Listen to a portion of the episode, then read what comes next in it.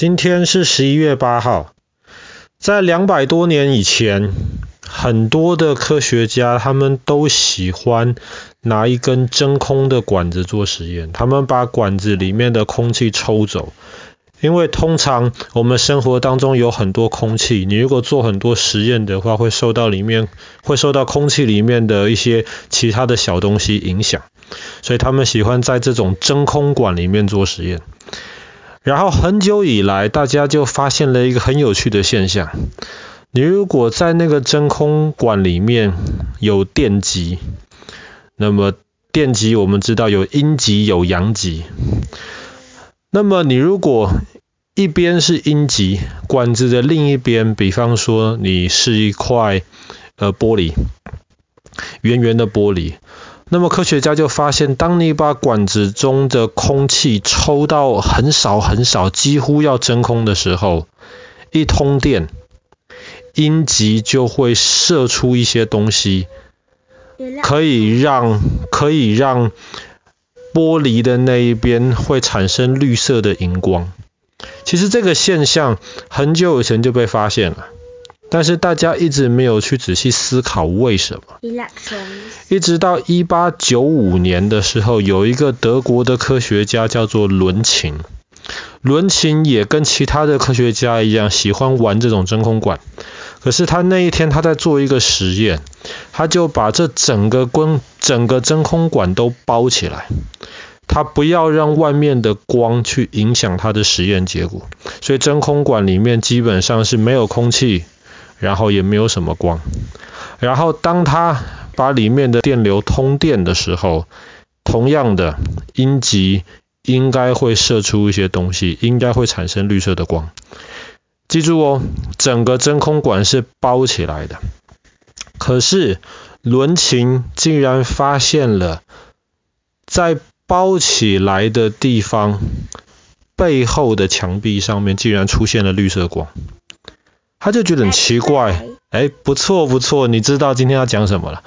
他就觉得很奇怪，他就去想说，奇怪是不是没有包紧？结果他确定包的是很紧，包的很紧，后面还会出现绿色光，他只能得到一个合理的解释，就是有一些的这样子的绿色光可以穿透过这些。挡住的纸板或者是这些其他东西。啊哈，OK。很快的，在一八九五年的十一月八号，伦琴发现了这个现象之后，他就很快的把这个现象写成一个报告。然后后来科学界都知道，哇，伦琴发现的这个真空管里面的这个奇怪的绿色的光，既然可以透过这些拦阻到背后形成不同的图案。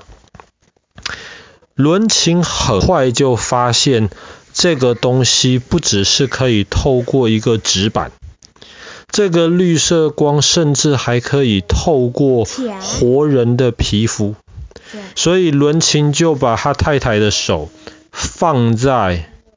那个绿色的光的背后，他就发现，对，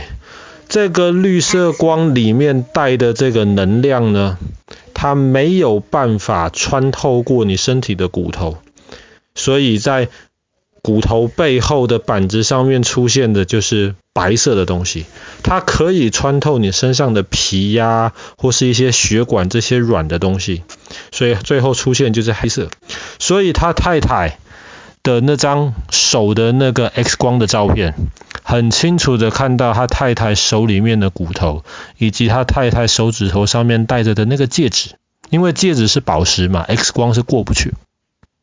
可是除此之外，他太太的皮肤血管完全看不到，所以伦琴很快的就意识到这个东西很重要。他除了在物理学上面很重要之外，他在医学上面也非常非常的重要。那等到你再长大一点，学数学学代的时候，你就会知道，通常对一个我们不认识的一个东西，不知道答案，我们就叫它 X。所以，比方说你对，像我们在玩那个 Scotland Yard 这个桌游的时候，不是就是 Mr. X 嘛？对不对？你不知道小小偷在哪里，小偷就是 Mr. X，嗯。所以后来就在 Maps 里面。对，后来伦呃伦琴不知道这个是什么，所以他就把这个东西取名叫做 X 光。所以 X 光就是在一八九五年的今天被发现的。当 X 光被发现了之后，几个月之内，很快英国的一些医生就拿 X 光来做实验了。比方说，我们知道有一个时钟坏掉了，你要把时钟拆开来去修里面坏的东西。可是如果有人身体不舒服的话，你不能没事就把人身体切开来嘛。所以以前碰到这种。身体里面的问题的时候，其实医生是非常难治疗。但是当伦琴发现 X 光之后，很多医生就开始去使用，去用 X 光，在不切开或是不破坏病人的身体的情况之下，看看身体里面有没有一些很明显的问题。可是很快的，很多科学家，包括爱迪生，包括特斯拉。他们都发现，当你用 X 光的时候，会有两个大问题。第一个问题是什么？第一个问题就是 X 光，你需要照着很久的时间才会出现清楚的样子、清楚的影像。第二个，爱迪生手下有一个工程师，他就帮爱迪生研究 X 光的时候，他很喜欢把自己的手没事就放到 X 光前面去试。看看他研究进行的怎么样，没有几个月就发现那个工程师得了癌症，他的手上面长着非常非常大的肿瘤，所以爱迪生也好，特斯拉也好，很多科学家就发现了 X 光很厉害，可是因为它很厉害，它可能会带来一些危险，所以爱迪生这个人虽然。爸爸不是很喜欢这个人，但是这个人真的很聪明，脑筋反应很快。他马上接下来做的事情就是研究 X 光在什么样的板子上面可以得到最敏锐的的影像。所以在一开始伦琴发现 X 光的时候，你可能病人的手要放在那边一个小时，才可以照出清楚的里面的骨头的情况。爱迪生就开始研究怎么改造。他后来就把他那个放在电灯泡里面的那个钨丝啊，tungsten，他就把 tungsten 的另一种化合物用在显像 X 光的那个板子上面。本来你要照几个小时，现在你只要照几秒钟，它就可以非常敏感的形成 X 光的那个图案。这样子的话，你只要照几秒钟，那么对于病人而言，当然容易多了嘛，你不用同同一个姿势摆那么久。那对于病人而言，你也不用接触这么长时间的 X 光，你可能只是照张相，看看骨头有没有问题。但是因为这样得癌症的话，其实问题就很大。所以后来因为伦琴发现了 X 光，他就拿到了第一届的诺贝尔物理学奖。所以第一个诺贝尔奖，物理学奖，其实就是发给伦琴。发现 X 光，那么这个东西现在变得非常非常重要，因为你到医院里面去，比方说之前你看牙，牙医师有时候看看，诶，你牙齿没有刷干净，上面有个小黑点，牙医师就想看你这个小黑点到底严不严重，他怎么看？他不能够把你牙齿切开来嘛，切开来很麻烦，那怎么办？那么他可能就会，诶。照一张 X 光，因为你的牙齿绝大多数就是跟骨头一样，所以在 X 光里面照出来的时候就会是白白的一块。可是如果你有蛀牙，你的牙齿里面被那些蛀虫蛀了一个小洞的话，在 X 光上面你就会看到白白的牙齿中间有一个黑色的小洞。那么牙医师就知道，哎呀，蛀牙，而且他可以看到你这个蛀牙有多严重，是现在马上就需要补。还是可能还不严重，外面可以先涂一点点药就可以了。所以 X 光很方便啊。那么大家也越来越知道 X 光虽然方便，可是因为它是带有很高能量的电子，所以这个电子如果碰到你身上的 DNA 的话，它就会把你身上的 DNA 乱搞，DNA 自然容易得癌症。所以后来科学家一方面要使用 X 光。可是，一方面又要尽量减少你跟 X 光接触，那怎么办？他可能就会要你要照 X 光的时候，不需要照到的地方就不要照，或者是说没有办法不照的时候呢，那么他可能就让你穿上一些铅或者是其他重金属做的这些保护的衣服，因为这些东西很重。那么 X 光里面的电子没有办法穿透过。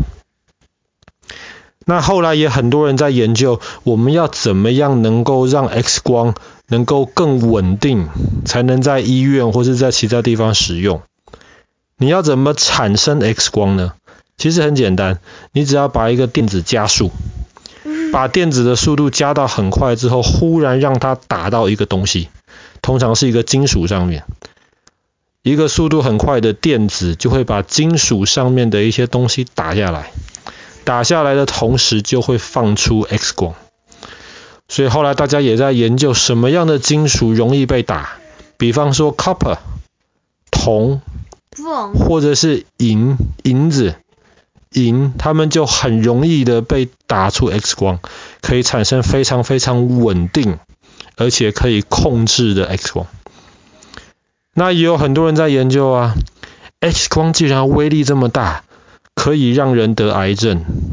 那么我如果把 X 光调得更强一点的话，是不是反而可以把细胞杀掉？对不对？因为它有很大的能量嘛。